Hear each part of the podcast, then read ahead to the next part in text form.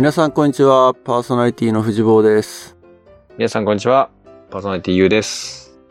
前回、さらっと流しちゃったけど、アナザードーン祝4周年で5年目に突入ということで、はい。えー、毎年この時期恒例のですね、1年間のダウンロードランキングの発表というのをちょっと今日は最初に持ってこようかなとはい。思ってますけれども、えー、集計を取りました。お2019年度ですね。うん。そう、ランキングを発表する前にですね、一つ、昨年度、頑張ったことというか、お勤めたことが一つありますね。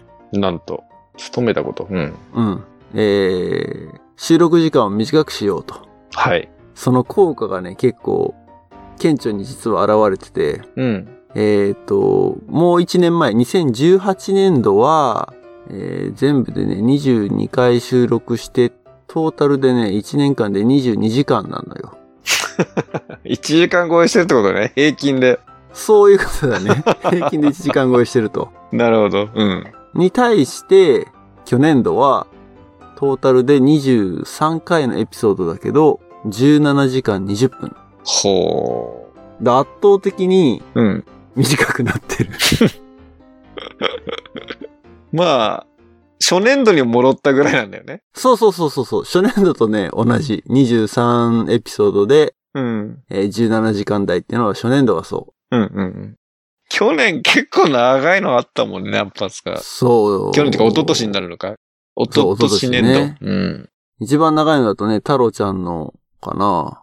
1時間半1超え。時間半超えだからね。番外編で。喋ったね。何そんな話なの ?IT 業界のセールスマン。ちょっと、これ俺好きなね、あの、領域だからね、ついつい喋っちゃったね。俺が喋った分伸びたんじゃないの？なるほど。まあでもね、そういう風に変えましょうっていう前までうん。は、1時間近いからね。あの、最初の4月5月は。昨年度もね昨年度もね。う。うんん。確かに。まあでもそうは言っても、まあ、最終的にはなんか1時間近く喋ってる回が増えてってるっていう。うん。ついついついつい長くなってるけど、まあまあでもこの短くしようという結果は出たかなと。まあおかげで、さやかとりえに関しては、ね、3回連続ゲスト出演っていうなるほど。ことが起きたけどね。本当だ。ね、さやかの声なんか30分切ってるからね。うん。これぐらいがなんか、数字見るとリズムがいい感じだけどね。そうね。うん。話してるとちょっと物足りない感がでしょ。もうちょっとたっぷり話せんじゃないかみたいな。まあでもトータルのダウンロード数に関しては去年よりもプラス300ぐらいうん。かななので、えー、まあ、だいたい2200ダウンロードぐらいあったんですけれども、2200? そうだね、トータルでね、うん1。年間の総ダウンロード数っていうのが2200ですね。おー去年配信したエピソードがだいたいその6割ぐらいを占めてる感じ。うん。残り3割が、えー、それよりも前のエピソードうん。が聞かれてるってことなんですけれども、うん。えー、それでは早速、えー、ダウンロードランキングの方はい。発表していきたいかと思います。カウントダウン方式にしましょうか。10位から。10位は、スピンオフ40手紙にしたためた思い。これはゲストない回ですね。うん。で、えー、第9位。最近のがワンコインでサポーターに。去年の大きな動きとしては、サポータープログラムをうん。 Patreon からキャンプファイヤーに移動したっていうのがうん。ありましたね。うん。次は8位かな ?8 位は、えー、地下がゲストの回、ラボ歴が欲しかった。おーこれは結構でも聞かれてる方なのかね？うん1ヶ月くらいしか経ってないでしょ ?1 ヶ月、そうだね。収録の時点でも1ヶ月ちょいしか経ってないけど、65ダウンロード。ハイペースだね。うん。これランキングの発表の後でも話すけれど、いろいろね、時事ネタを扱ったところもあるしね。うん。やはりこのラボママの声っていうのはすごい面白かったよね。結構あれじゃない？あの、新しく地下の周りが聞いたんじゃない？うんうんうんうん。なるほど。はい。じゃあ次は第7位。えー、新年のエピソードですね。滝に当たって年を越す。おー焚き火にって話ね。そっか、なんかすごい、年末が、すごい昔のように感じる。そうね、3ヶ月前。うん。4ヶ月前か。そうか、そう。次は、6位は、えー、天から千へ。港がゲストで来た回ですおねー。。準レギュラー港市。で、えー、第5位。バルーンだけにね。おー。バル結構聞いてくれたんね。そうね。ほら、バルーン、ね、ポポバルーンからあの、ゲスト参加。来年は実現するといいですね。えーと、ポンタだっけ？そう、ポンタ。うん。九州在住のバルーンパフォーマーね。うん。いや、ぜひ、来年、来年実現しましょうというか今年か。はい。ぜひぜひ。えー、第4位。オーミシシッピリエのエピソードですね。最初。の回かな ?3 回あるうちの1回目うん。ですね。これは、そうね、やっぱ、リエの周りの人が結構聞いてくれたのかね、やっぱこれも。うん。でもそっか、全部トータルで79って考えると、スピード的には地下の方がすごいんだな。一気に。そうね。うん。リエのやつは10月だもんね。そうね。うん。はい。次、第3位。ラボという派閥。おー。派閥。これ何話だっけ？これ、あれだよね。バルーン系の話じゃない？あー、そっか。ポンタの話をした時か。うん。うん、うん、うん、うん。そうか、あの、ラボっ子というだけで身元保証ができてるとかそういう系の、そう。あの、円弧採用的なね。あ、演歌採用的だね。そうね。いや、円弧じゃねえんじゃねえのと、学閥だけ学歴みたいなもんじゃねえみたいな。なるほど。あー、そうか、そうか。その流れで派閥。そうそうそうそう。うん。はい。えーっと、今、第3位？もう3位だったか。早いね、ペースが。早いね。じっくり振り返らずもう、そうね。スピーディーになったからね。スピーディーになってますけどね。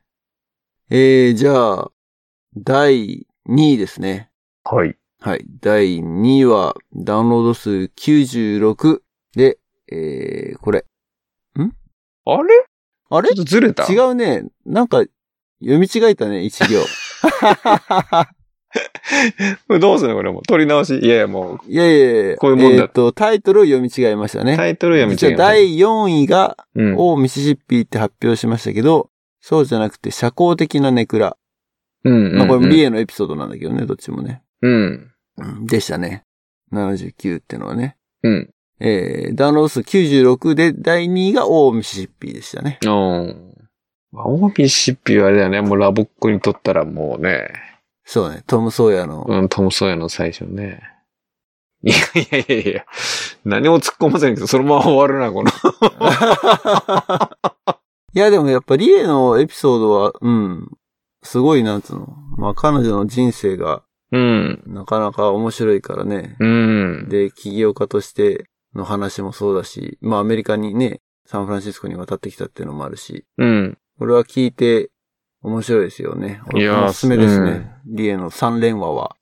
そうですよ。神回ですよ。神回。う。うんん。一部、二部、三部みたいなね。うん。ただ一部二部三部、うん、なるほど。ちょっと、藤本がちょっとまだね、寝起きなんじゃないか説が。これどう進行するのか、俺がすげえ楽しみになってきたもえ、あれそう？ん。うん。で、えー、第1位のはい。エピソード。うん。これもなんと、リエのエピソードですね。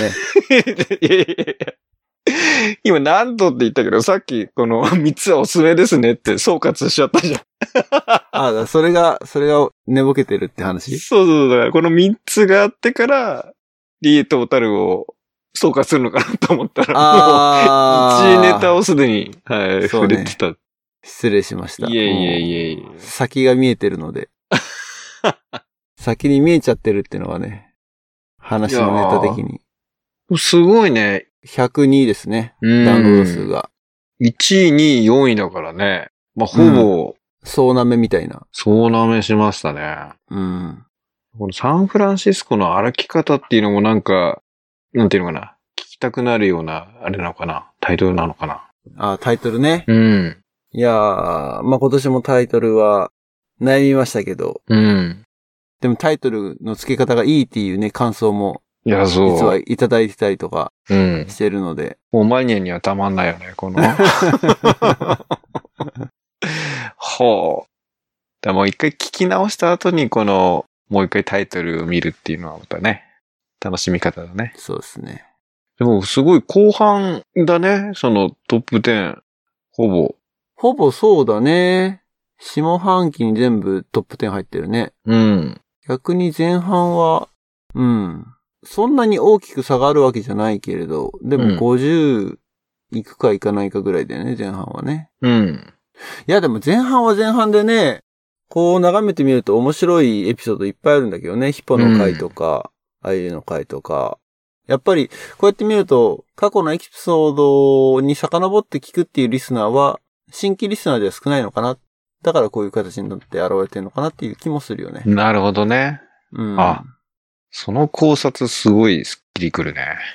だからやっぱり去年の配信のエピソードはね、ガクンとやっぱ減るもんね。そうだよね。ダウンロード数見るとね。うんうん。古いものであればあるほど、あるほどっていうよりもまあ、去年、2018年度に関して言えば例外的にこのラボって何ですかってのが、ちょっと飛び抜けてるんだけれど、それを除いたらやっぱり、ね、10から20ぐらいだよね、ダウンロード数がね。うん。どのエピソードも。まあ、ラボって何ですか？とりあえず聞くよね、多分。ラボ関係者は。ラボ関係者ない、あ、ラボ関係者がか。そううん。あ、どう説明してるんだろうって聞きたいじゃん。か。あ、そっちか。そっちだと思うんだよね。ああ。あ、知らない人も聞くか。そうか、そうか、そうか。そうそう。一応そのね、紹介ページの方にラボって何って、ラボっ子じゃない人はこちらへっていうリンクを貼ってるので、そこの動線がやっぱり効いてるのかなっていうふうに。ああ、うんそっちか。そうか、そうか。俺は思ってる動線作ってあるから、もあるね。うん。でも、あれだよ、ラボを30秒で語るにはっていうね、エピソード20も、ああ、そうね。それに負けない。うん。まあでもこれはやっぱラボっ子じゃなくて聞いたら、ちょっと、どうなんだろう、わからないかもしんないね。うん。うん。別にこれはほら、タイトルはこうしてるけれど、まあ、アケが初めてゲストで来た回かな、これは。うん。ラボの知識は結構前提にしてしまってる感はあるのでね。うん。うん。まあそんなわけで。そうね、4年経ちましたけれど、一番最初のエピソード0あ、はじめまして。はやっぱそこそこ、うん、初めましてってのはやっぱりそこそこ聞かれている、うん。なんだよね。で、うんこれの焼き直しを一度はちょっとトライしたんだけど、したね。確かにしたね。うん。えー、収録はちょっとし始めて、俺がだんだんなんか話がうまくまとめられなくって、えー公開せずに終わってしっていうね。初のお蔵入りだね。初。お蔵入り、お蔵入りエピソードがあるけどね。うん。うん。で、これまあちょっと裏話をすると、今年そのトップだったリエがですね、リスナーとして、うん。まあその初めましてを聞いたときにやっぱり内容的にね、ラボっ子じゃないと意味がわかんないものが、話題が多いということなので、うん。まあそういう意味ではそのラボって何っていうのはいいポジショニングだとは思うんだけれど、まあ、改めてアナザードーンを紹介するエピソードが一本あってもいいのかなっていう気はしたんだよね。うん。うん。それでだから、まあどうやってアナザードーンを楽しんだらいいかっていう話をメインにエピソード一本撮ろうかって言ったんだけど、もうグダグダになったんだよね。俺が。かなり、う。うんん、焦点絞りきれず、グダグダな喋りになってしまったので、お蔵入りという。うん。はい。まあ、いつか日の目を見ることが、あるのかな。もう一回、もう一回チャレンジしたいなと思うけど、まあでもそっからもうね、半年ぐらい経ってるから、うーん、まあなくてもいいのかなっていう気もしたりとか。ちょっとまた、そうね、ちゃんとスクリプティングをして、話した方がいいかなっていう気はしてるので、いつもこの台本のないね、進め方をしてますけれども。この回ばかりは台本を作んなきゃダメだなっていうのは、思ってます。まあ、一応ね、その、説明するというか、ゴールがあるからね。そうそうそうそうそう、ん。で、かつね、いつもみたいにだらだら長くなってもね、確かに。いけないので、やっぱこれはうん30分ぐらいに、長くても30分ぐらいにまとめたいなっていう、うん。うん、気はするので。初めまして30分聞いてくれるって結構あれだよね。覚悟が決まってる感じだよね。そうだね。で、今、出してる初めましてで、だいたい20分ぐらい。20分ぐらいか。うん。うん。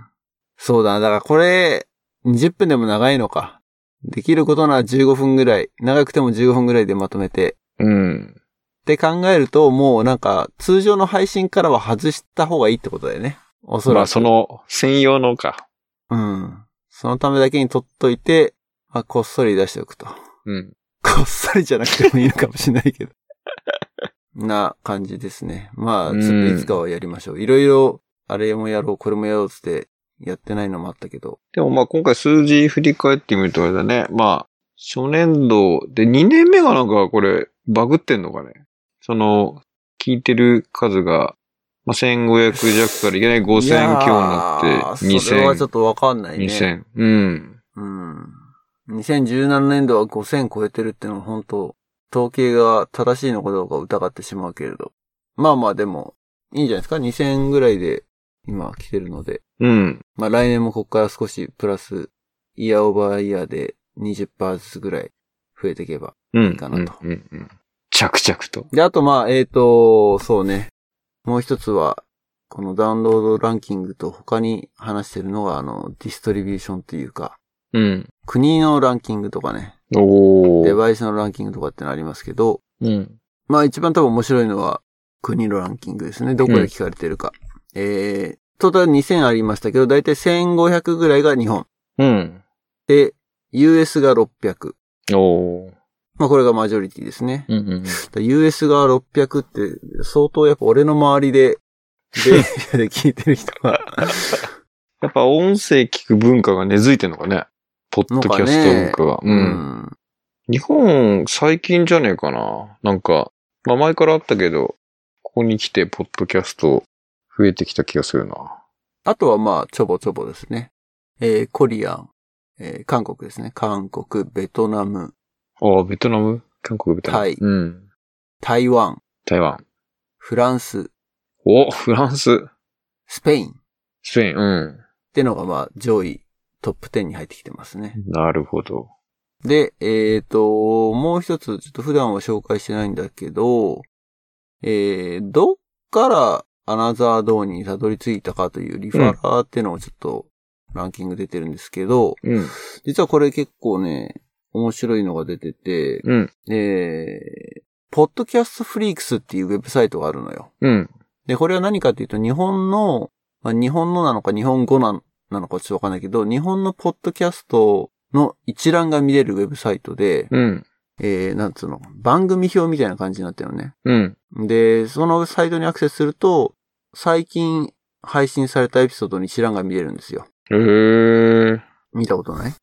ポッドキャストフリークスっていうね、ちょっとリンクを送りましょうか。うん。えー、ショーノートの方にもリンクを貼っておこうと思いますけれども、ポッドキャストフリークスね。おー。なるほど。ね、こんな感じでダーッとですね。で、まあ、アナザードーも、えー4月の1日に配信したのがあったので、うん。まあ、日付順で時系列で並んでるので、うん。新しいエピソードが、あの、配信されれば上に来るとうーん。いう感じなんだけど、まあ、すごいよね。この、チャンネル数、ここに出てるだけで188。多いのかな？少ないのかどうなんだろう？日本語だけでなんだけどね。どういう基準なんだろうね？ただね、これね、こっちから別に登録してってお願いしたわけじゃなくて、うん。クロールして多分見つけてもらってる感じだと思うんで、うん。うん。まあ、機械的に探してるんだろうね、これは。エピソード、すごいね。へえ。なので、まあ他にもね、ポッドキャストを聞きたいなっていう方は、こっからあの、面白いエピソード探してみるのは一つかな。特にこう、紹介文がついたりとかっていうわけでもない、ちょろっとあるかなショートディスクリプションぐらいはあるけど、うん。あ、でもうちらのあんま書いてないね。何も書いてないんだ。これもだからどっかに説明をメタタグの中で入れていかなきゃいけないのかな。うん、うん、うん。うん。面白いね。ツイッターのフォロワー数とかそうね、そういうのも出てる。うん、出てるんだね。ファーストエピソード。まあ、いつから始めたかっていうのも出てんだ。うん。へえ。すごい。だこうやって見ると結構新しいね、ポッドキャストが2019年、2020年にスタートしてるポッドキャストが意外と多いなーっていう気はするよね。うん。だ2016年からやってる我々は、もうだいぶ、なんつうの、古株ってわけじゃないけれど。うん。この中で言う老と舗。。おーうん。で2016年だもんね。そうね。うん。まあこのね、続けていくっていうのがね、結構大変だからね、やっぱね。うん。あの、出てきては多分数エピソードで立ち消えになってるなんてのも多分いっぱいあると思うんだけれど。まあリスナーの皆さんのおかげで。92エピソード。はい。92でもう、そうだこれがね。93本目。本当だ。で来年度はついにいっちゃうね。100いきますね。感慨深いね。3桁の大台に。うん。さあ、100回目のゲストは誰になるでしょうかね。これは、楽しみ。ゲストはいるかどうかもちょっとわかんないけど、そのう回。ん、なるほど。いやー、でもやっぱ振り返ると面白いな。うん。うん。まあ、あとはね、Facebook ページの方とかで、また振り返りの、なんていうのかな、エピソードをシェアしていこうかなと思います。ちょいちょい、ね。なるほど。ああ、うん。それはいいね。な、ほら、Facebook だとあれがあるじゃない？あの、何年前のってさ、ああるね。メモリーから出てくるじゃない、うん。あれと同じ感じで、あのー何年前のエピソードみたいな感じで出しておー、あ、面白い。もいいかなと。新しいね、リスナーの方は多分過去のエピソードそこまで振り返って聞こうとはしないかもしれないけど、もし Facebook ページをライクしていただいている方にはフィードに流れるので、えーぜひ、ライクしてもらえたらなと。リンクは、ショーノートの方に貼っとこうと思うので、よろしくお願いします。お願いします。ということで、ランキングの発表でした。はい。はい。じゃあ、後半戦ですね。すいません。あまりこのね、ポッドキャスト、時事ネタは扱わないんですけど、これはもうちょっと歴史的瞬間と言ってもいいかもしれないので、うん。このネタはちょっと触れておこうかなと。はい。えー、まあコロナウイルスなんですけれども、うん。こういう事態になるっていうことを知らずに計画してたことがありますね。ゆういちろうが。なるほど。そうきましたか。はい。はい。まああの、76年に1回あるかないかって言われてる、いや、まさかね。本当に。シリコンバレーにはい。来るというプランですね。本当ですよが。ようやくね、この、ポッドキャスト5周年、5周年じゃない、4周年で、5年目のアニバーサリーイヤー。うん。これはもう、行くしかないなと。シリコンバレーにと。まあ行く行くってね、何年も言ってたけど、うん。なかなか実現してなかったんですが、はい。いよいよね。で、チケット取ったんだよね。チケット取ったよ。あれ、いいつだっけな ?1 月？まだあれだよ1月？ね。このそ騒ぎがんなだっけ？全然全然、うん。影もなかった時なかった時。だよ。うん。いやー、まだ早いと。まだ早いと。そうなのかと。神のお示しがってこと？そうね。あのー、俺まあ100回超えてから予約しろっていうことだったのか ?100 回超えてから。その100回超え、8回、4ヶ月後ぐらいか。うん、うん。な。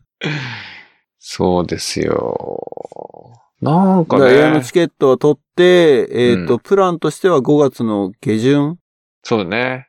に1週間ほどこちらに滞在するっていう予定だったけど、うん。まあこの状況が変わっていく中で、いや、まだ、まだ飛行機飛んでるから大丈夫じゃないって、まあ飛行機は今も飛んでるんだけれど、うん。まあでも1週間の旅程で、えー、アメリカについて、まずは14日間の、えーセルフコーランタインがあるとうん。で、さらに日本に帰っても同じように2週間隔離されるっていうのがあるので、えー、旅程を除いて4週間は海外に行くと、こう 自然消滅するわけですね。一人でいるっていう シチュエーションで。今海外旅行に行くと。いやー、ちょっとねって考えると、まあ一週間じゃチケット足んないよねって話になるよね。もし、マジで来るならって。え、いつまでだっけ？その、期限決まってなかった？その、今行こうとするとだよね、それ。いやー、でも、いや、5月下旬も全然でしょ。それは変わんないと思うよ。あれ5月までじゃなかったっけ？えっ、とさ、その状況をじゃあ説明すると、うんえっ、と、ベイエリアは、まあ、アメリカの中では比較的、というか多分一番じゃないかな。カリフォルニアの中でも一番最初に、うん。その非常事態宣言を発令して、うん。えっ、と、いわゆる外出自粛令、シュータインプレイスっていうオーダーが出たのが、3月の16かなうん。で、今収録してる時点でもう4週間目かな ?4 週目に入ったかな、うん。なのでもう3週間は家からほとんど出てないんだけれども。うん。で、えっ、と、これが、まあ、いつまで続くかっていうのは、えっ、と、少なくとも今の時点では5月の6日、うん。うん。5月の頭までは続く。うん。なので、えっ、と、息子の学校もうん5月の6日で最初言ってたんだけど、最終的に州レベルかな？州レベルだっけな？カウンティレベルかちょっと忘れたけど、えっ、と、年内？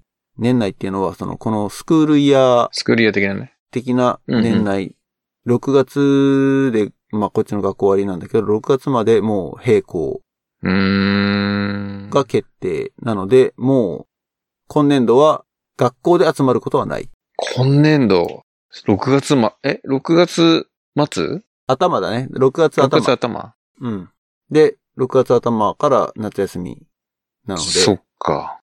え、6月頭から夏休み？そもともとそうだっけ？う。もともとそうで、。9月末まで？毎年だから6月の頭に日本に帰って、うん。家族はね。うんうん。で、今年はその計画はなかったのよ。うん日。本に帰らない。たまたま。うん。結果的になんかそれは良かったっていううん。話なんだけど、で、そっから、えっ、と、次の、まあ、新学年が始まるのが、8月の中旬。8月中旬からなんだ。そこそこそこそこ。だだいたいいつも8月頭に帰ってくる。うんうんうん。じゃあ、6、7、2ヶ月？6、7、丸々そう、2ヶ月、うん。夏休み。うーん。じゃあ、あれだね、もう、次学校行くのは8月中旬ってこと？夏休みってことね。夏休み明けってことね。そうだね。まあ、8月にはさすがに、うん、学校行けると思うけどね。うん。いや、でも今の聞く限りは5月6日までが今のところの決まってる話だよね。その先はまだアップデートされてないってこと？そう。うん。そうそうそうそう。だからこれも最初から5月だったんじゃなくて、その3月の16に発表した時は、えー4月の頭までって言ってたの。はいはいはい。だから3週間、うん。3週間シェルターインプレイスしましょうん。う。で、その先どうするかはまたその3週間後に発表しますって言って、うん。3週間後に発表されたのが、まあ、プラス1ヶ月、うん。うん。プラス4週間うん。だったので、まあ5月頭でまたそれが引き伸ばされる可能性は否定できないし、うん。ただ今、うんと、アメリカ国内でいつ収束するのかっていうのを、まあ予測しているサイトがあるんだけれど、それはその感染者数の増え方うん。をやっぱりこの急激に指数関数的に増えていくのをできるだけフラットにしてよう。ねフラットンカーブってみんなで言ってるけど、うん。でそうすることでその医療崩壊を、の危機を防いで乗り切りましょうっていう話じゃないですか。うんあのベストケースシナリオとしては。うん。で、そのピークが今4月の10、ベイエリア14日だったかな？4月の14日？が、がピークになるだろうと。うんうんうん。で、アメリカ全体で4月の17とか18とかうんうんっていうふうに言われてて、そっからはだからその感染者数が増えるのが下降線になる。うん。増えるけれども、その、ニューケース、1日ごとのうん。新規感染者数っていうのは、その差分はどんどんどん減っていく。トータルはもちろんだから増える一方なんだろうけれど、っうん。ていう予測は出てる。なるほど。た、だ、それは今の状況を続けた場合だと思うんだよね、俺は。自粛をね。うん。そう。だから、ピークを過ぎたから、はい、自粛解放って、これみんなが街にわらわら出ちゃったらまた、そのリスクが高まるわけじゃないですか。で一旦5月6日までは、あれだよね。まあ、ピークが過ぎて、ちょっと落ち着いてるだろうだから、判断がむず一番難しそうだね。そうだね。増えてはね。ここで、てるしう。ん、全解放は多分しないと思なるほど。う。徐々に徐々にだからこの、規制を緩めていくうん。んじゃないかなとは思うけど。い、いけないじゃん、やっぱ。そう、だから、いやいやもうその、そもそもだから5月に入国した時点で、2週間を確実に、あの、ホテルなりに隔離されるので、隔離っていうのは自分でね、我々と同じようにやっぱそのシェルターインプレスの状態にはなるはずなので、そうすると、ね、1週間、1週間後に帰りますが、まあ帰れると思うけど飛行機乗って、うん。何もしないで 帰ることになるよね、誰にも会わないで帰るよね。まあ、あれだよね。マイル貯めてるのが大好きな人。まあなので、えっ、と、まあ航空会社も多分これに関してはキャンセルしたらリファンドしてくれると思うので、うん。まあ、ね。さっきも76年にって言った時にツッコミがなかったけれど、それはコロナウイルスがじゃなくて、ユーがシリコンバレーに来るのはそれぐらい珍しいことかなと。あ、そういうあれなの？そうそうそうそう。うん。ジョーク？え？なんで？ジョーク的なやつなの？え、76で根拠ないの？根拠、ああ、いや、いや、なんかてっきりあんのかと思って。いや、我々の世代だと76年に1回って言ったらさ、ハレー彗星ぐらいのやつ？そうそうそうそう、それぐらいっていう比喩だったんだけど、全然伝わってないわ。逆にだから、あれかなツッコミがと来なかったから変だなと思って。スペイン風邪とか。もっと前だよな、みたいな。うん100年以上前切り出し方が悪かったね。ハレー彗星来んのか、また。来るでしょうちらが生きてる間に来るかなうちらが生きられればだけどね。小学校の時だよねそうね。確か。だから2060年ぐらいなのかな、うん次。いやーもうちょっと逆に今払い戻ししてくれるから気になっちゃって、もう。まあだから今年度に関しては、俺が一時帰国する方が早いかな。なるほど。そっちいや、まあ俺、それもちょっと怪しいけどね。そうだよね。うん。11月、まあサンクスギビングぐらいで帰ろうかなって思ってるけど、うん。もし、だって同じようにやっぱりね、入国したらアメリカから入国した人は2週間隔離っていう、いう状況だったら、うん。ちょっと帰るのを見合わせようかなと。そうだよね。いやー、まさかの、ねえ。そうか。いけないのか。ねいろいろ企画しようかなって思ってたけどね。まあ、ペンディングですね。とりあえず、これが晴れるまで。晴れるまでね。うん。まあ日本も、ね、ちょうどこの収録する直前に緊急事態宣言？そうね。出ましたね。うん。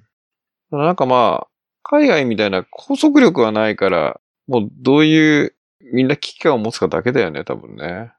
うん。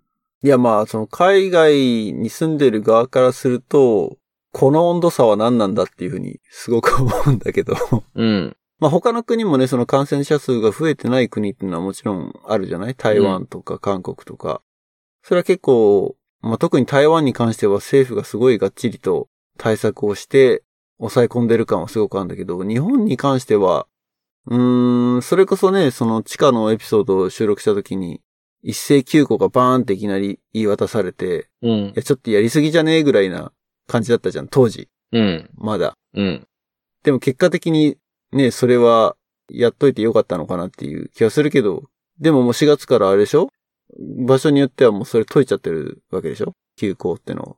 いや、なので今回緊急事態宣言が出てるので、5月6日までは、あれだね、その対象地域は、もう全校休校。あ、そうなんだ。うん。休校なんだ、でもやっぱ。並行じゃなくて、休校なの。ん？どう違うの？あ、だから、うちの場合は、えっ、と、休校じゃなくて、要するに学校を閉鎖してるだけで、うん。休みじゃないの。授業はやってるってこと。ああ、そういうこと？オンラインで。うん。はいはいはいはい。だから、それこそもう3週間目になるけど、最初の1週間は本当何もなかったけど、うん。翌週ぐらいからもう学校から、その、リモートで授業をやるためにはこういうのを準備してくださいとかそういうのがバンバンバンバン。情報が流れてきて、今だともうどこの学校も多分みんなリモートでうん。何かしらやってる。すごいね。え、うん。それはエリアごとなの？やっぱりその教育の学校ごと？うん、多分ね、だす学レベルで回ってきてるから、それは。うん。そのスクールディストリクトで方針は決めてると思。う。で、実。際にどうやってやるかっていうのは、その、クラスの先生クラスなんだ。にかなり、うん、依存するけど、でも、みんな同じだと思う。その、やり方が学校によって違う、クラスによって違うっていうのはあるかもしれないけど、ただ他のクラス見えないから、うん。わかんないけど、今うちは、えっ、と、小学校に関しては、えっ、と、Google Meets ってうん。オンラインチャットアプリというか、そのミーティングアプリを使って、うん。毎朝9時から15分から20分ぐらい、うん。クラス全員が集って、うん。で、先生からその今日の課題はこれですって、今日これとこれとこれやってっていうのが言われて、で、それを多分午前中にもうやるのかな？だから。うん。うん。そのミーティングはもうその20分で終わりなんだけど、うん。で、お昼前ぐらいにもう一回セッション開いて、うんそこでなんか答え合わせするみたいな。へー。と、あとプラスまあ宿題うん。が出て、宿題もだから全部教材はオンラインであるので、へー。うん。っすごいね。ていう感じですよ。アメリカ全土ってわけじゃないでしょ？全土じゃないと思うけど、でも結構広範囲だと思うよ。そのスタイル？うん。いや、なんかベイエリアっぽいな、みたいな。なんか、わかんないけど、うん、あんまり。それも多分あると思うけど、でも、うん東海岸ではニューヨークとかでもそれやってるっていう話は聞いてるからね。うん。まあ。で、まあ先生もだから全員がさ、そんなさ、うん IT エキスパートじゃないから、うん先生も learn しながらっていうか、 learning by doing でうん。試行錯誤でやってるみたいなのも聞くしね。うん、さりげなく 4H ぶっ込んできたね。 learning by doing ね。ん ?4H? ラーニングバイドゥイングって 4H のあれじゃなかったっけ？あ、そうなの？あれじゃなかったそのメッセージっていうか。で結構一般的なだと思ってたんだけど。あ、一般的なのかね。まあいいや。そうか。いやー、だからそういうのは全然差があるね。日本だ。日本の超アナログだよ。いや、だから休校なんですよ。だから全然学校からは何もないってこと？学校からは一応なんか課題は出てるの？うん。まあ課題、宿題っていうの？そのこのプリントやっといてね、みたいのが。うん。で、あのー今回の緊急ね、時代宣言でまた伸びたから、今度追加分を先生が、まあ、家回りながらプリント持ってくるらしいんだよね。家周り？で マジで？おーすごいアナログだね。すごいでしょ。それすごいね。うん。まあでも本当だから、え、どこもそういう、じゃあん？やってないってこと？どこもやってないのかね？に、日本全国見見回してもないのかね？ってこ学と。校でそこまでオンラインを駆使している話ってあんま聞かないね。特に公立校。まあ私立校とかあるかもしれないよ。うんうんうん。公立校でなんか、いや、でもどっか、どっかで見たな。どっかの市はやってるみたいなのをニュースで見た気がすんな。オンライン？うん、どこだか忘れたけど、市レベルで、うん。もうそういうちゃんとインフラをしっかり用意して、っうん。てのをやってるってのちょっと思い出せないけど、うん、それは、そういうニュースは見た気がすんな。うーん。まあ、だからやってるところあるんだなとは思ったんだよ。ああ。いや、でも逆にそれ、やったらいいね。あ、そうだ、学校の先生がそこに対応する。さらにあとは各家庭で対応する。なんかだいぶ、なんかハードルが高そうなイメージがある。日本でやるには。いや、こっちもそうよ。やっぱ結構親が巻き込まれてるのはあるよ。うん。まあでもこういう状況だからっていうのでもう、あれか。いやでも変な話だけどさ、その、タブレットなり用意できないみたいな家とかありそうじゃない？あー、あ、それはね、あ、だからそういう意味だと、えっ、と、一応家にパソコンがあるうちは、うん。それ使ってね、だけど、うん。えっ、と、一日学校にクローンブック取り来なさいって日があって、配布？あまあ配布っていうか、だから、貸し出し？普段学校で使ってるものをそのまま家に持って帰るって感じああ、そういうことか。うん。一応だから一人一台は割り当てられてるから学校で。学校で？うん。授業で使うのにね。そうなんだ。クローンブックが一人一台持ってるから、それを、まあみんな学校に取り帰って、ない人はね。うん。うん。うちも結局クローンブック取り行かせて、うん。一応ね、Mac もパソコンもあるけど仕事で使ったりとかいろいろ他のことで使うことがあるから、うん。時間が重なる可能性があるので、取り行かせて。うん。まあ、あるなら使っちゃった方がいいよね。別に。減るもんじゃないし。まあ家で住むんだったらそれ使ってねとは言われてる。うーん。いや、すごい。いや、むしろそっちにびっくりだね。ああ。全然、うん。なんか iPad が教室に1台置かれてるみたいなぐらい、今。あ、1台？うん。あ、で、それ先生が使うって感じ？1台かはわからない。2台とか3台かもしれないけど、1人1台ではない。ないってことね。うん。うん。いや、たまたまなんか、その、ゲームかな？日本の地図がどこに、まあ、県とか道とか島の形があって、それをパズルみたいに埋めていくみたいなゲームをやってて、うん。あ、こういうゲーム、どこでね、知ったのみたいに聞いたら、いや、学校のやつに入ってたみたいな。タブレットに iPad に。あ、じゃあ共有の教材として置いてある感じだうね。ん。そうそうそうそうそうそう。だけど、そのなんか、一人一台でそれを使いこなしてっていう感じではなかったね、全く。うん。なるほど。でそっちにびっくりしちゃって。逆に。いや、だから教材がすごいあと充実してるよね。これは多分、このベイエリアだけじゃなくてアメリカ全体での話なんだろうけど、うん。まあ、なんだろうな。読書を、まあ、この世代だと、やっぱり、リーディング、ライティングをしっかりやらなきゃっていうところだから、読書をするのに、そのもう、オンラインライブラリーみたいなのがね、うん、うん、うん、うん。アマゾンみたいな感じで、子供向けのライブラリーがあって、それもだから、フリップフリップでページめくっていくようなやつはい、はい、はい、はい。うん。かつ、一応ちゃんとアカウントで管理されてるから、誰がどの本をいつ読んだっていうログが全部残るわけよ。はあ。どれぐらいのペースで本を読んでるかっていうのは先生はわかる。はい、はい、はい、はい。ってのもあるし、あとはタイピングエージェントって言って、まあ昔流行った、今はあんのかな？特打ちってあったじゃん。あった。あった。うん。あれで、だからそのタイピングの練習をするやつうん。があったりとかね。うん。うん。いうのをやってるよ。懐かしい。やったわ、98年。4月。うん。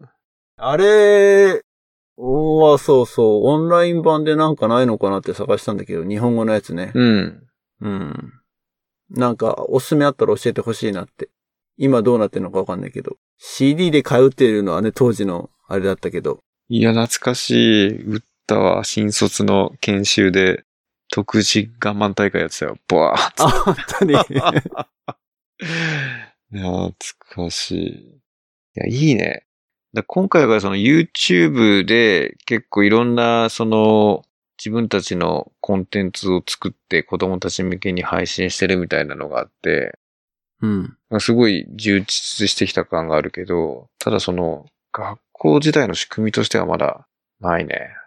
うんうん。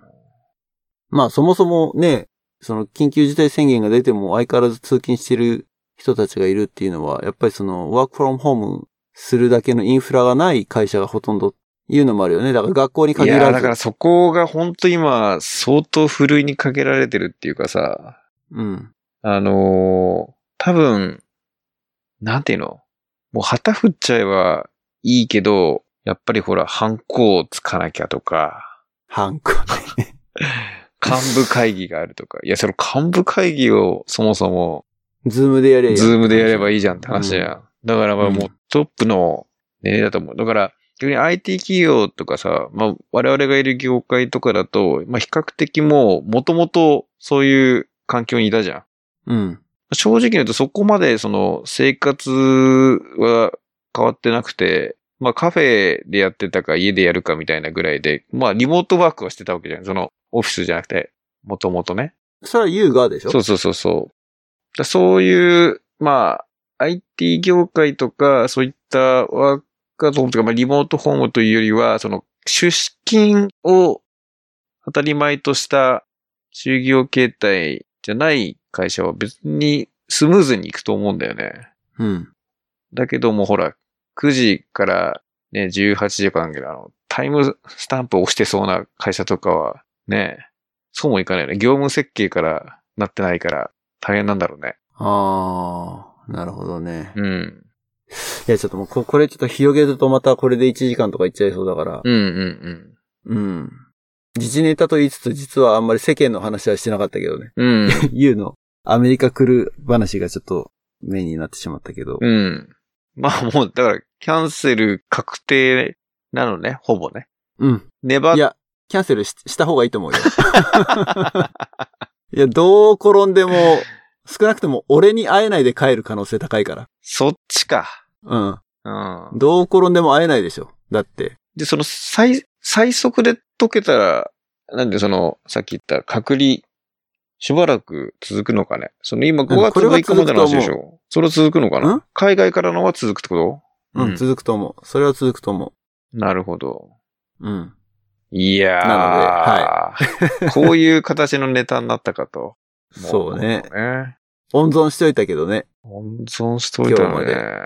もう公開ってことはもう藤尾はもう来るな宣言だよ。来ても案内できないですよって話だもんね。うん、そうそうそう。来ても案内できないし、うん。いや、本当会えないよ。そうだよね。おそらく会えないと思います。飛行機で来たところで、誰にも会えないで帰ることになるよ。一応今、ページ見て押したけど、うん。払い戻し負荷10万8000円を引いた27,290円しか返ってこないっていう。なんと。これは、待つしかないのかね。もうちうん、ょっと。それはちょっと、うん。まあ、そういう交渉の余地はあると思いますけどね。なるほど。うん。時代が時代なので。はい。はい。いやー。わかんない。ちょっと、あのーこのコロナ騒動の対応に関して日米比較とかもしようかなって、ちょっと思ってたけど、これだけでだいぶ話がうん。伸びてしまったので、うん。ひょっとしたら次回も、ちょっと他の話を触れるかもね。うん。あのーまあ、ぶっちゃけ2週間経つともう全然状況変わる可能性があるので。そうなんだよね。そうそうそう。これはこれでだからこう、なんつうの、リアルタイムで話をするのは面白いなと。ああ、まあ、渦中のね。うん。うん。そうそうそうそう。まあ今、だからこそっていうか、うん。ね。まあ本当時事ネタはあんま扱わないけれど、これは。うん。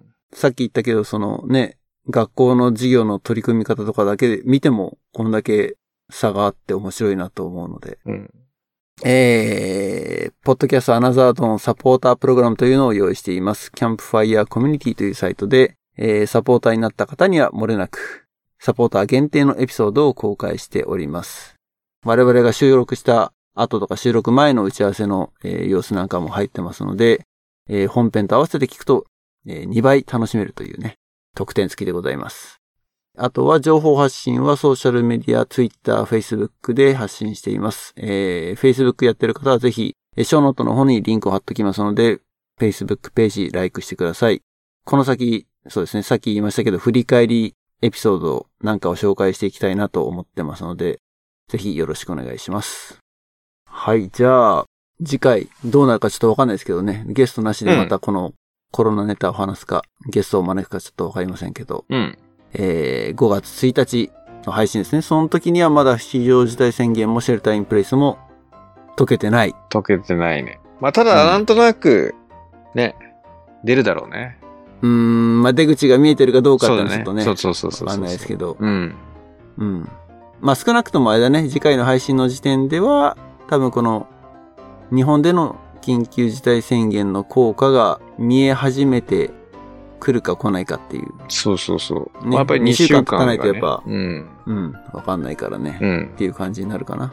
はい、じゃあ、その時まで皆さんごきげんよう。バイバイ。さよなら。